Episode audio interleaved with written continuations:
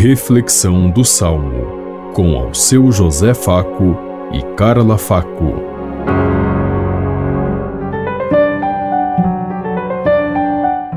Paz e bem a todos os ouvintes que estão em sintonia conosco neste dia. Hoje celebramos o quarto domingo do Advento. Estamos bem mais próximos ao Santo Natal e meditemos como Salmo número 23. O Rei da Glória é o Senhor Onipotente. Abri as portas para que ele possa entrar. Ao Senhor pertence a terra e o que ela encerra, o mundo inteiro com os seres que o povoam. Porque ele a tornou firme sobre os mares e sobre as águas a mantém inabalável. O Rei da Glória é o Senhor Onipotente. Abri as portas para que ele possa entrar. Quem subirá até o monte do Senhor? Quem ficará em sua santa habitação? Quem tem mãos puras e inocente coração, quem não dirige sua mente para o crime.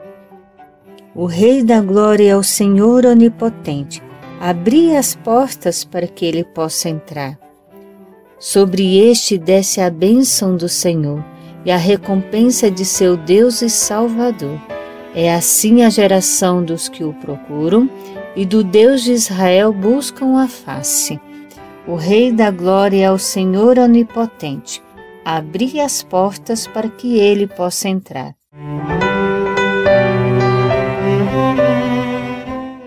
O Rei da Glória é o Senhor Onipotente. Abri as portas para que ele possa entrar. Nós estamos no último domingo do Advento onde nós estamos nos preparando para a chegada do menino Jesus. Aquele que vem como Senhor de toda a terra e de todo o universo.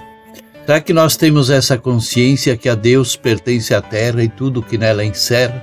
Porque Ele é o Criador, a Ele pertence? Como nós estamos tratando a nossa terra, o nosso universo, tudo aquilo que temos diante de nós, que nos é dado por Deus?